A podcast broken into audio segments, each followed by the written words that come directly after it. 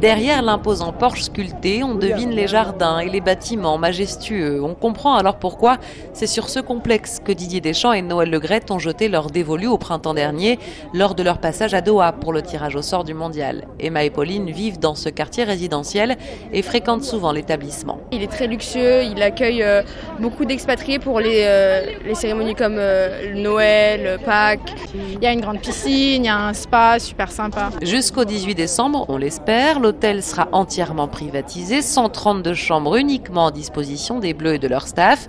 Chaque joueur a la sienne au deuxième étage, très spacieuse.